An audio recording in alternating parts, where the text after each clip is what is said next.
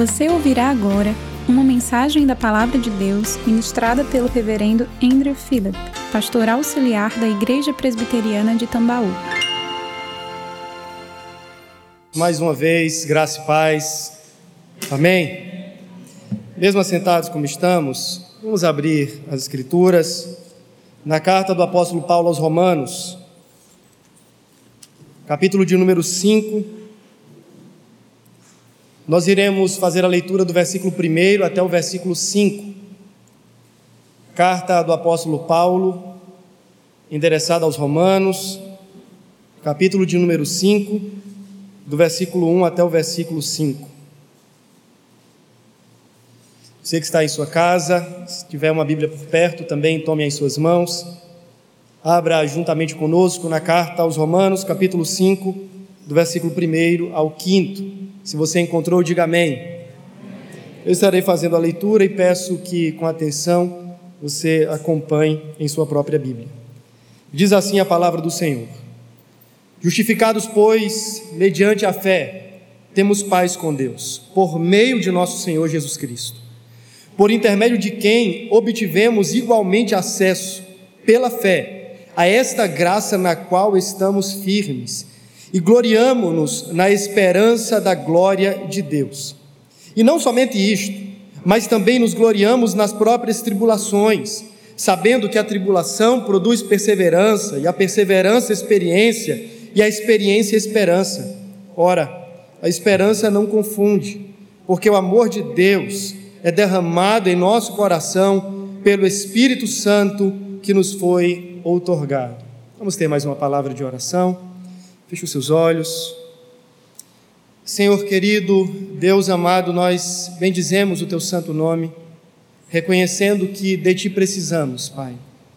E nós pedimos no nome de Jesus a graça iluminadora do Espírito Santo sobre as nossas mentes, de modo que venhamos ser despertados e esclarecidos quanto à vontade do Senhor.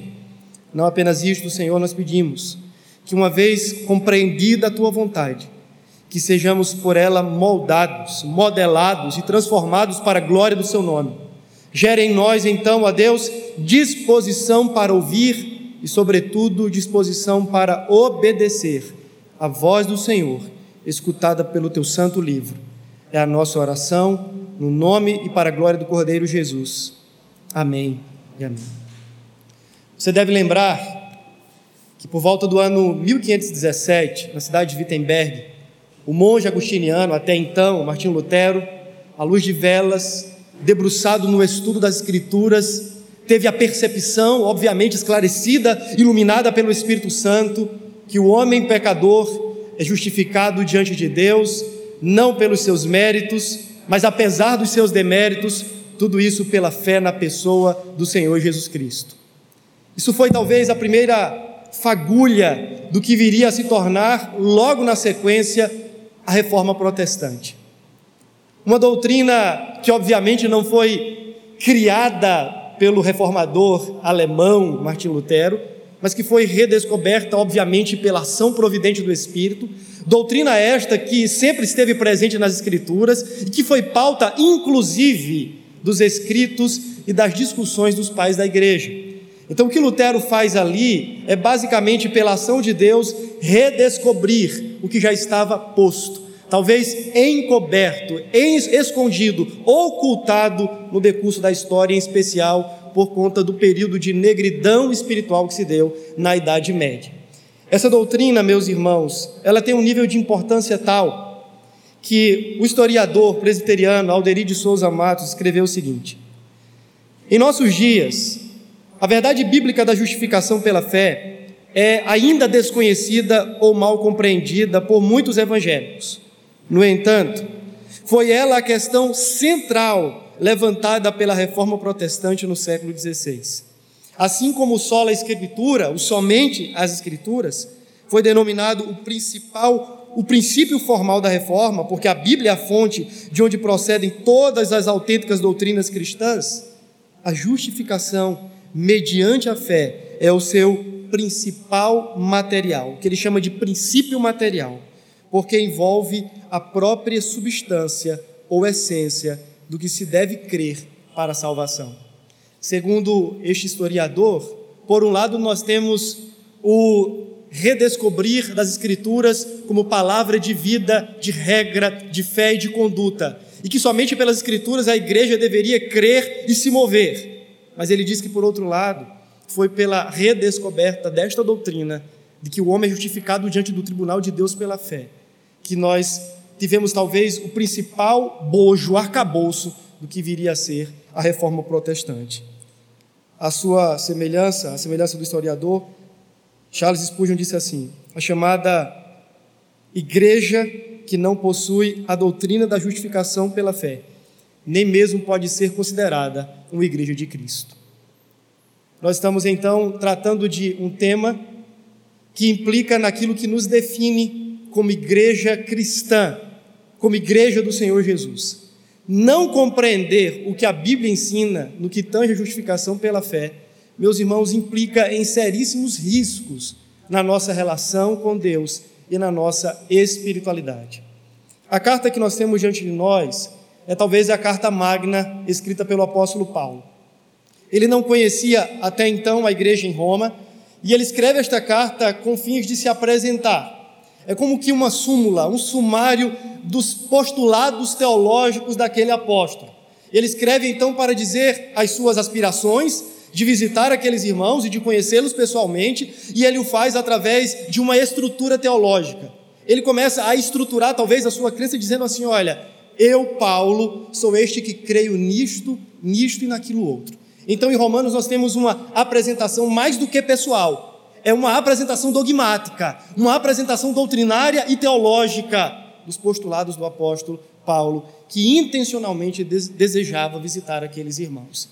E um dos temas centrais desta carta não é outro senão o tema da justificação pela fé. No capítulo 1, indo até o capítulo 2, nós percebemos que o apóstolo Paulo ensina que todo homem está debaixo da ira de Deus. Essa é a realidade comum a todas as criaturas debaixo do sol. Todos os homens estão passivos da santa e justa ira divina.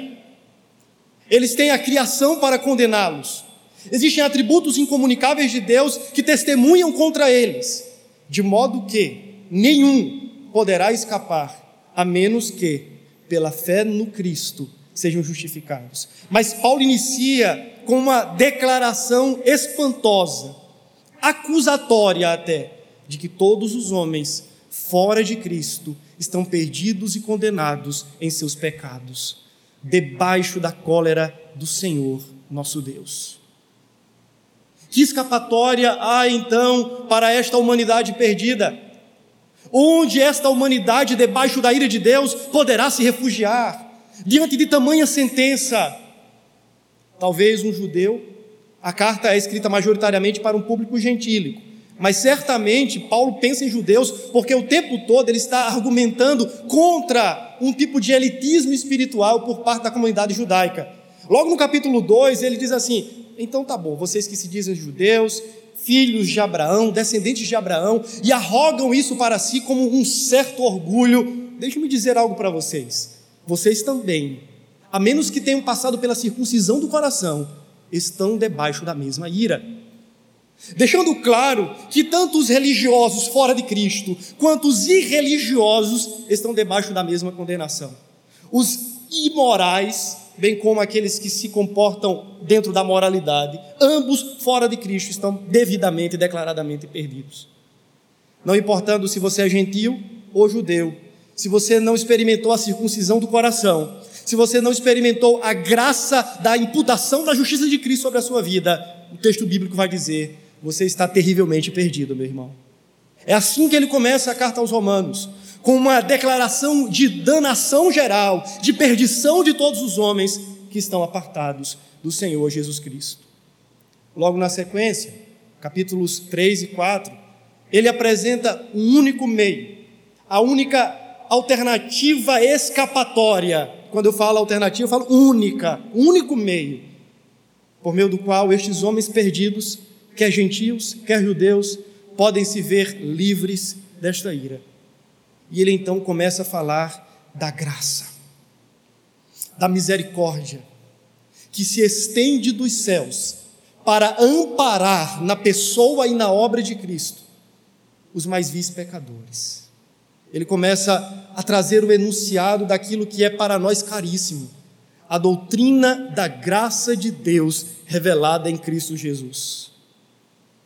Capítulo 4, ele exemplifica isso, ilustrando a doutrina da graça e da justiça de Deus aplicada ao homem pela fé na pessoa do patriarca Abraão. Veja, o judeu dizia assim: Nós somos filhos de Abraão e nós temos feito o que nos é possível e cabível, logo Deus nos, nos tornará justos ou nos declarará justos ante a Sua presença.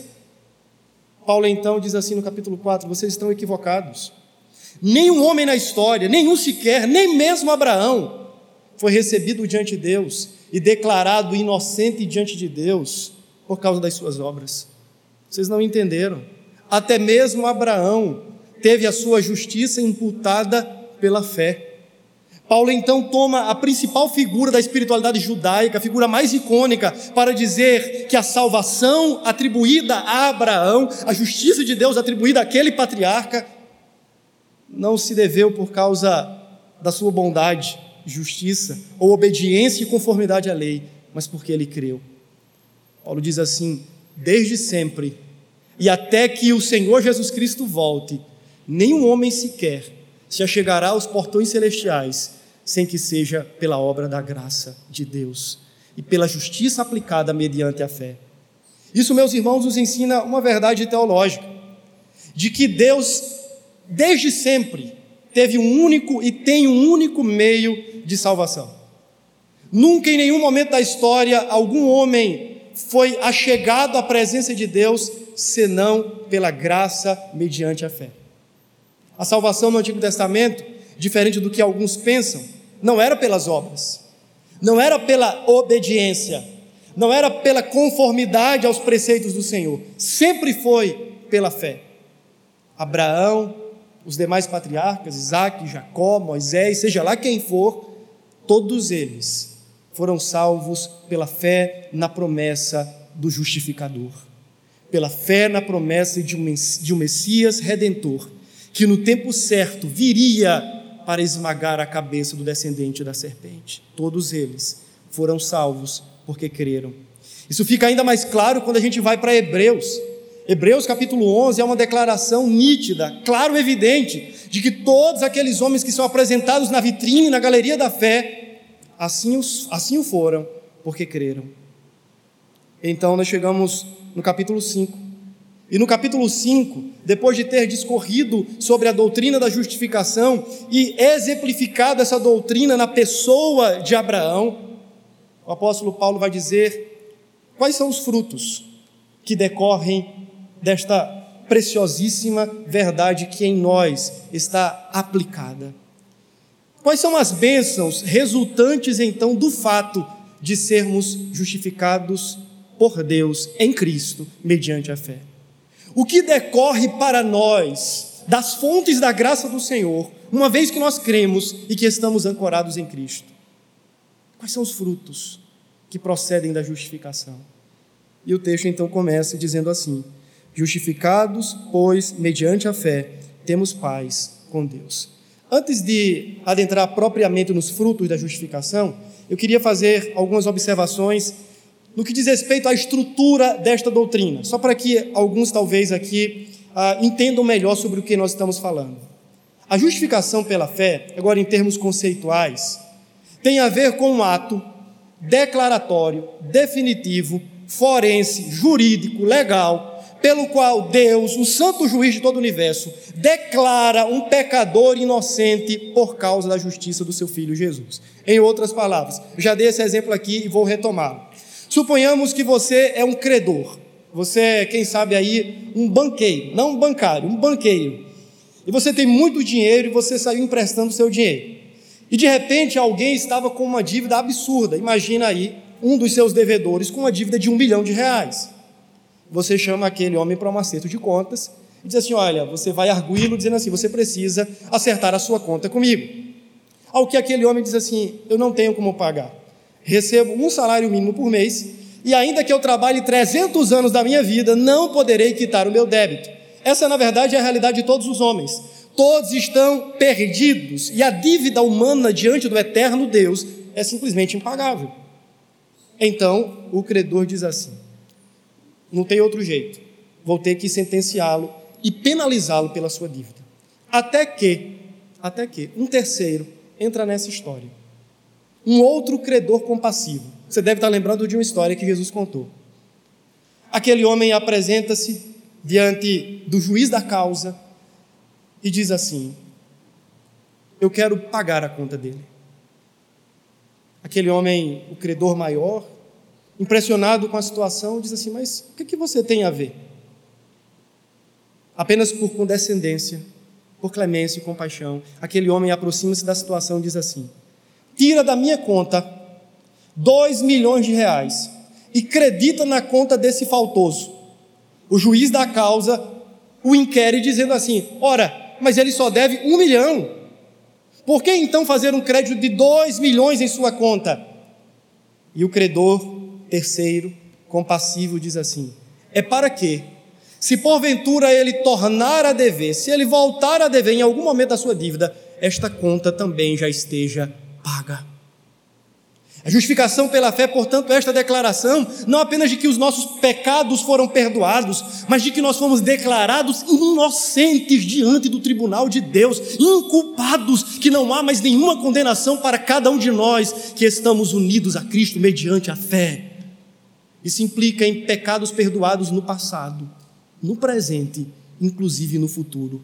O escrito de dívida que era contra nós foi encravado na cruz de Cristo e por ele rasgado, de modo que não temos mais nada a dever, porque Cristo tudo pagou em nosso lugar.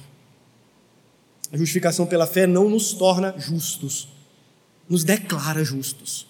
Não é uma mudança em essência, é uma mudança em status. Diante do tribunal, nós não devemos mais nada. Mas como isto? Em que base? Na que expliquei anteriormente. Na base da obra de Cristo.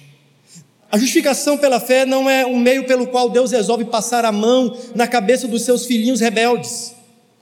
Não é uma forma como Deus ameniza a situação dos faltosos, dos transgressores da sua lei, dizendo assim: bichinho, passa por ali, pode ir, vai em paz. Não. Deus só declara um pecador inocente quando satisfaz a sua justiça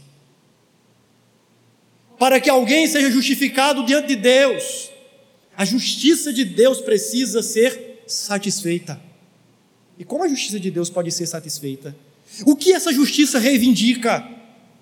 E nós aprendemos, meus irmãos, segundo as Escrituras, que a justiça de Deus reivindica e vindica morte para todo transgressor. Lembra do primeiro pecado? O que foi que Deus disse a Adão? No dia que você transgredir a minha lei, e a lei era você não pode comer do fruto do conhecimento do bem e do mal, no dia que você ultrapassar essa linha, certamente você, você morrerá. Fazendo coro com estas mesmas palavras, o apóstolo Paulo, na carta aos Romanos, diz que o salário do pecado é a morte.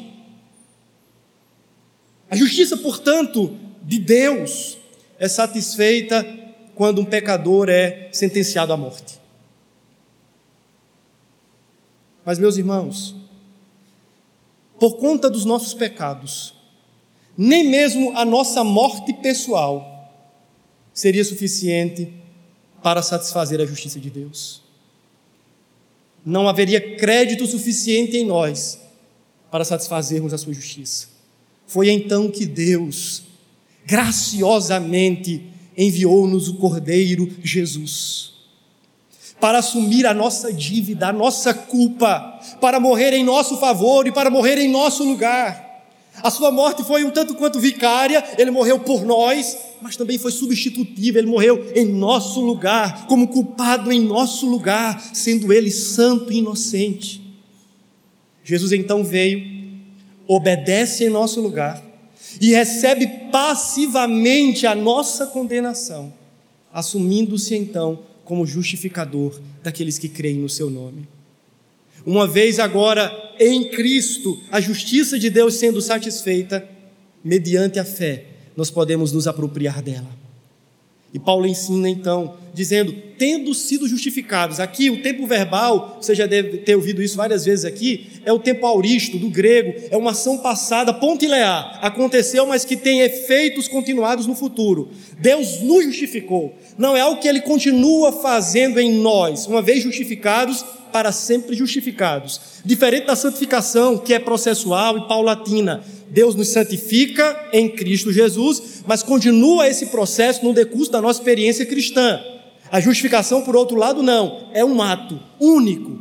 Tendo sido justificados, com base em quê? Com base nos méritos de Cristo, na sua obediência e na sua morte, mediante a fé. Esse é o meio pelo qual nós nos apropriamos dessa justiça que está em Cristo Jesus. Então, Paulo começa dizendo isso.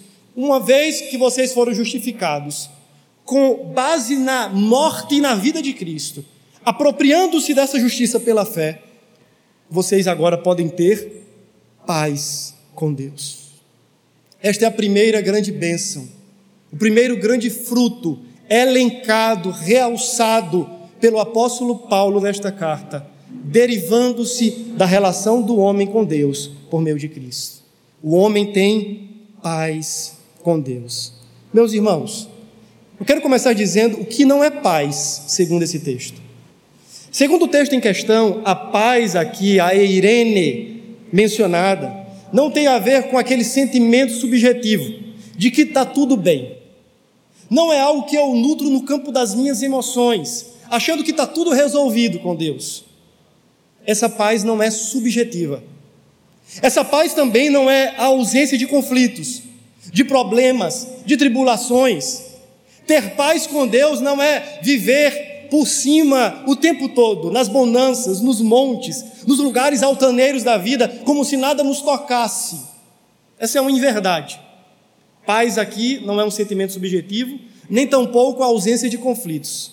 Essa paz também não é a paz de Deus mencionada pelo apóstolo Paulo em Filipenses capítulo 4. Lembra daquele contexto quando ele fala sobre as ansiedades humanas? que nós devemos transformar as nossas preocupações em oração, por meio de súplicas, de gratidão, e quando assim o fizermos, a paz de Deus, que excede todo entendimento, guardará a nossa mente, o nosso coração em Cristo Jesus, também não é essa paz. Essa paz aqui tem a ver com reconciliação. Poderíamos dizer, em outras palavras, o seguinte: tendo sido justificados mediante a fé, vocês têm reconciliação com Deus. Mas por que Paulo está dizendo isso? É porque a Bíblia nos ensina que o estado do homem era de inimizade para com Deus.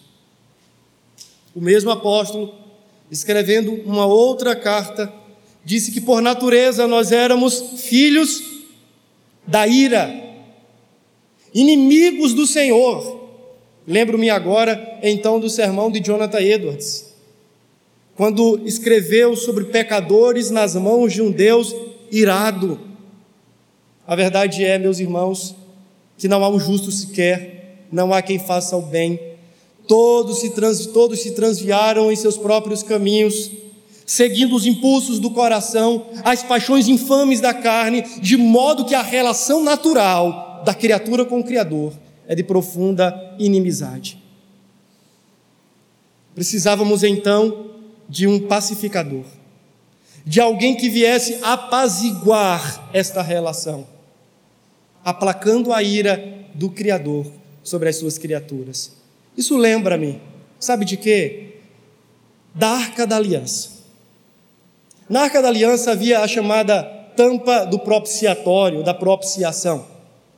A ideia é que quando o sangue era aspergido sobre o propiciatório, a ira do Senhor Criador era aplacada, apaziguada, de modo que ele não consumia aqueles que estavam se apresentando diante dele para adorá-lo. Meus irmãos, nós sabemos que o verdadeiro príncipe da paz tem um nome, chama-se Jesus Cristo de Nazaré, o Cordeiro de Deus. Quando o seu sangue é derramado e quando nós depositamos nele a confiança, algo semelhante acontece. A ira do Senhor que estava sobre nós é aplacada e apaziguada pelo reconciliador divino, Jesus Cristo. Reconciliação é a palavra que poderia ser substituída por paz no texto que nós temos aqui. São palavras sinonímicas. Uma vez justificados, vocês têm paz, reconciliação. Já não são mais inimigos, mas agora são amigos de Deus. Que privilégio, meus irmãos. Que privilégio. Nós não estamos mais em uma relação atritosa, de conflito, de rebelião, de trincheira com o Criador. Pela obra de Cristo, nós temos com Ele agora amizade, temos paz, temos reconciliação. Lembra daquele episódio lá do jardim?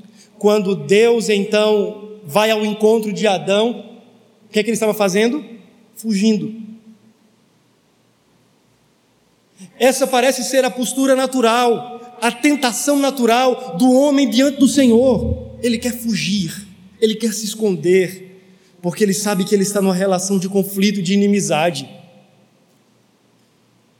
Mas nós não precisamos fazer isso mais. Você, quem sabe que me assiste, ou que está aqui presente, você não precisa mais continuar fugindo dele, tentando astutamente se esconder subestimando os olhos dele que vê todas as coisas. Você não precisa mais disso, na verdade você nem pode fazer isso. Você pode achegar-se a ele por meio do príncipe da paz, aquele que veio para promover reconciliação entre Deus e os homens. Nele, meus irmãos, toda a guerra é pacificada. O primeiro benefício, portanto, da obra de Cristo, imputada a nós mediante a fé. Obra essa que teologicamente chamamos de justificação, é termos paz com Deus. Mas há um outro benefício. O texto diz assim: Justificados, pois, mediante a fé, temos paz com Deus por meio do nosso Senhor Jesus Cristo. Cristo é a base da justiça imputada a nós. Por intermédio de quem? Desse Cristo, desta fé, obtivemos igualmente acesso pela fé a esta graça na qual estamos firmes. Pega essa palavra aí, acesso. Primeiro benefício resultante da gloriosa obra da justificação reconciliação, paz com Deus, amizade com Deus. O segundo grande benefício que decorre desta mesma preciosa doutrina é acesso à presença de Deus. A palavra acesso, aqui apresentada no texto, dá a entender o acesso de alguém à presença de uma realeza. Você deve saber que na cultura de monarquia, não sei como é hoje, mas talvez seja algo bem semelhante, mas naquela época, ninguém poderia atrevidamente apresentar-se diante do rei, do monarca. Isso seria causa de morte. Era necessário então ser convidado Lembra do caso de Esté? O cetro do rei então é apontado para ela, dizendo assim: Você pode entrar na minha presença. É uma autorização para estar diante da realeza, do majestoso. Essa palavra basicamente tem essa conotação. Uma vez que Cristo, que Deus em Cristo nos justificou, nós recebemos dele autorização, as portas se abriram, o cetro da graça foi apontado na nossa, na nossa direção. E então as trombetas soaram e os emissários do rei disseram: Vocês podem entrar. O acesso foi aberto. Vocês têm agora livre acesso à sala da majestade. Essa é a conotação da palavra acesso pela fé a esta graça. A justificação, portanto, nos dá acesso à presença de Deus. Ora, nós também precisamos lembrar, mais uma vez, da estrutura do Antigo Testamento. Vocês lembram da estrutura do, do tabernáculo, quer da tenda móvel ou mesmo do templo? Havia todo um ritual, uma cerimônia estabelecida pelo Senhor para que os homens acessassem a presença dele. Vale salientar que nem todos poderiam fazer isso dentro da estrutura mais fechada, do lugar santo ou do santo dos santos. Apenas a ordem sacerdotal poderia adentrar no lugar santo e apenas os sumos sacerdotes, uma vez ao ano, a depender da escala, poderia entrar no santíssimo lugar. O acesso era muito restrito, era para uma classe, representada nos sacerdotes, obviamente todo o povo, nós sacerdotes estavam de alguma forma entrando na presença de Deus. Era uma relação mediatória. Os sacerdotes, como cabeça do povo, estavam ali entrando na presença de Deus e levando o povo consigo. Mas veja, era algo muito restrito, específico. Mas diz a Escritura que quando Jesus Cristo morreu, o véu do templo foi rasgado. O véu do templo foi rasgado de baixo para cima ou de cima para baixo, irmãos? De cima para baixo, apontando que é Deus, o Senhor do alto dos céus, quem está abrindo o caminho para que o homem tenha outra vez acesso à sua presença. Isso lembra-me também da relação do Éden. Deus com o homem, o homem tendo acesso livre à sua presença naquele santuário orgânico que chamamos de jardim. Ora, meus irmãos, que grande bênção temos por ocasião da justiça de Cristo aplicada em nós, podemos adentrar na presença da Santa Majestade. Podemos estar diante de Deus, na certeza de que por Ele não seremos consumidos. Ainda pensando na estrutura do templo e do tabernáculo, nós entendemos que o sacerdote ele tinha um acesso, ou o povo tinha um acesso, um acesso mediatório, o sacerdote era quem ia. O próprio sacerdote tinha um acesso limitado, era só o lugar santo, e o sumo sacerdote tinha um acesso, de alguma forma, restrito ao tempo, era uma vez ao ano, a depender da sua própria escala. Quanto a nós, segundo o autor aos Hebreus, nós não precisamos mais de mediadores humanos, você não precisa mais que o pastor lhe leve à presença de Deus, nem o padre, nem o pároco, nem o papa, nem nenhum santo, somente Jesus Cristo é mediador entre Deus e os homens, e por ele nós podemos entrar na santa presença do divino. Você não precisa esperar uma vez ao ano, como o sumo sacerdote esperava, essa presença e o acesso a ela é ilimitado, 24 horas por dia, onde nós estivermos. Nós não precisamos de um lugar sacro na nossa casa, no trabalho, enquanto dirigimos, enquanto você pega a condução, seja lá como for, aquele lugar é um lugar onde você, por meio de Cristo, pode ter acesso à presença de Deus. É um acesso ilimitado é um acesso irrestrito. Mas eu quero dizer mais. Àquela época, apenas a classe sacerdotal gozava deste privilégio. Quanto a nós, louvado seja Deus, em Cristo todos nós fomos feitos sacerdotes por uma ordem maior, segundo a ordem de Melquisedeque, tendo Cristo Jesus como nosso sumo e supremo sacerdote. Agora, por Ele, qualquer um de nós, pela fé, por Sua obra, podemos entrar nessa presença. Não é agora uma iguaria para pessoas especiais, é agora aberto a todos aqueles que, unidos a Cristo, estão diante de Deus pela fé. Você não precisa ser pastor, missionário, presbítero, diácono, seja lá o que for, para acessar essa presença. Você só precisa ser justificado. E se você já foi justificado, essa bênção está estendida e é extensiva a você também. Você pode entrar os portões celestiais foram abertos quando Cristo rasgou o véu do templo, rasgando a sua própria carne, sendo rasgado no seu próprio corpo, para que nós pudéssemos, em Cristo, na pessoa dele, recebermos justiça. Por fim, o texto diz assim: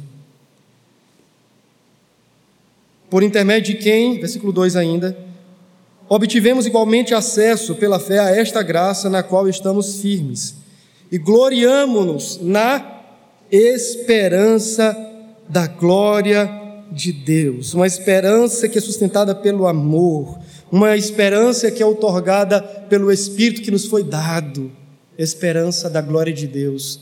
É um terceiro fruto que aqui quero destacar como resultante da obra de justificação. Primeiro fruto é paz com Deus, reconciliação. Segundo fruto é acesso à presença de Deus. O terceiro fruto é a esperança da glória de Deus. Fazendo novamente uma relação com o capítulo 1 da carta aos Romanos, Paulo aponta o homem numa situação de desespero. A situação do homem é desesperadora. Ele está numa condição inescapável, ele não pode se esconder, ele não pode fugir, ele não tem onde se ocultar. Isso traz profundo desespero à alma humana. Usando as palavras de Agostinho, ele diz que a alma humana está numa agitação tal, no desespero tal, que ela só encontra descanso quando se refugia em Deus. Esse é o estado da alma humana, de desespero. A vida humana, de alguma forma, é movida por esperanças. Nós estamos o tempo todo esperando alguma coisa, esperando por alguém. No nosso conceito de esperança, esperança é uma possibilidade, provável ou não. Por exemplo, eu estou esperando que até o final desse mês a minha esposa seja transferida. Mas é uma esperança que se baseia em probabilidades, em conjecturas, em desejos e afãs do meu coração. Mas eu não tenho certeza dessa esperança, não uma certeza última, não uma certeza cabal. É uma certeza possível, é uma certeza provável, mas não definitiva. A palavra esperança, quando assim cunhada nos textos sagrados, não aponta para essa ideia de algo possível, de algo, quem sabe, provável. A ideia de esperança, textualmente falando, tem a ver com algo definitivo, com algo que já foi decidido, com uma realidade que, ainda que não para nós, mas diante dos planos do Senhor, já é uma realidade concreta. Não, não é o que pode ou não acontecer, que pode ou não vir. Não, não. Essa esperança. Segundo o texto bíblico, ela vai acontecer. Ela vai se consumar. Ela vai se estabelecer. Não são planos que podem ser frustrados. Essa esperança, a esperança de Deus implantada no coração dos seus filhos, é uma profunda certeza. Então, quando eu estiver falando aqui de esperança, não tenha a esperança como essa coisa possível, provável, mas como uma certeza profunda, garantida pelo próprio Senhor da esperança, pelo próprio Deus que é Deus e Pai de toda esperança. É uma esperança certa, é uma esperança certeira, porque ela é assegurada pelo próprio Deus.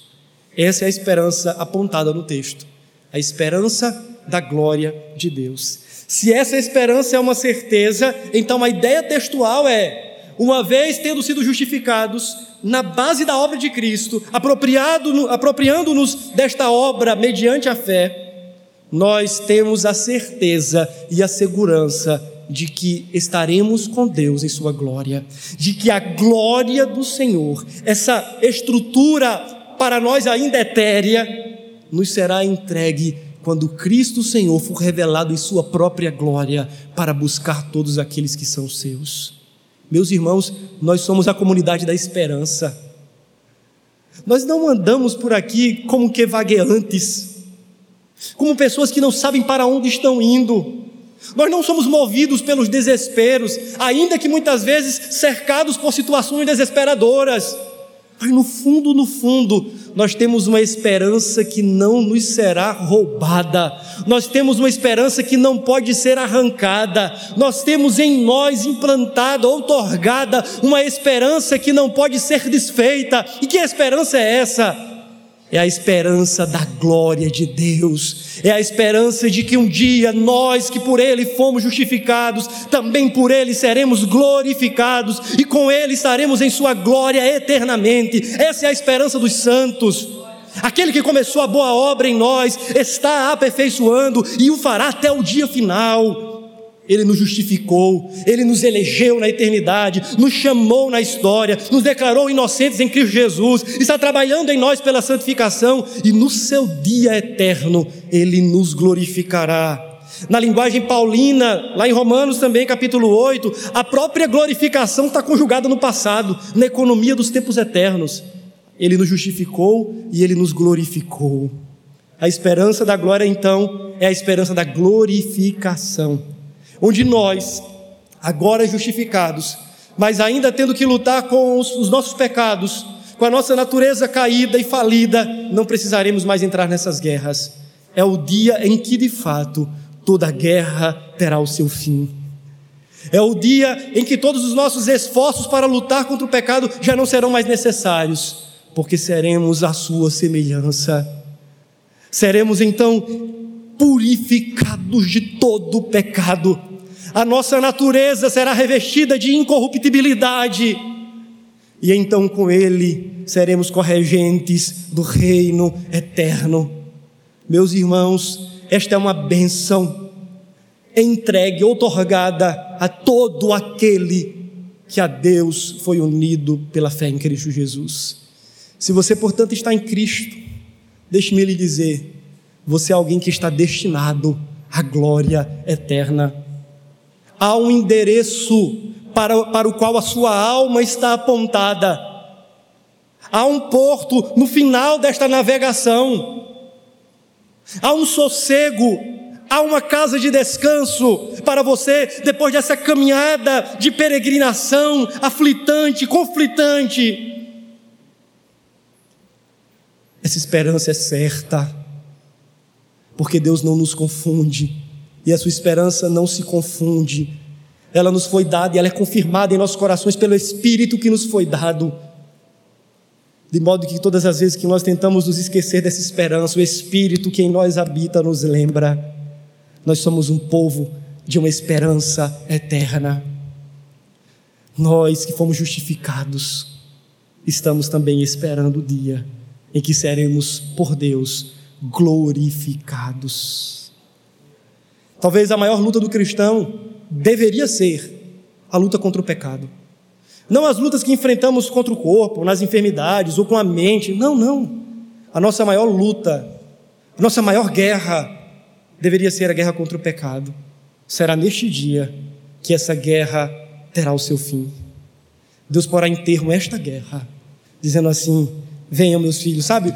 Depois de, de uma batalha, aqueles combatentes de guerra, quando chegam assim cansados, e agora o bom Senhor diz assim: agora venham, tomem lugar à mesa, haverá descanso para vocês. Comam e bebam comigo, participem deste gozo que para vocês estava preparado desde antes da fundação do mundo. Entrem no descanso do Senhor. Essa esperança nos está reservada e assegurada como uma certeza do próprio Deus. Diante disso, irmãos, nós temos algumas implicações.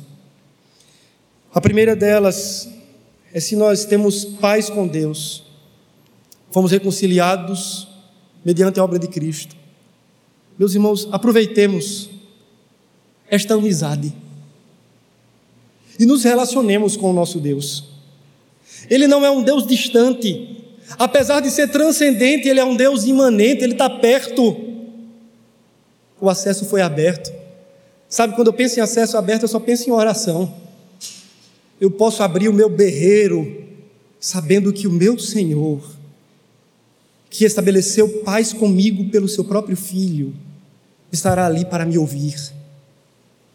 Eu posso entrar na Sua presença com a devoção do meu coração, sabendo que terei lugar ali.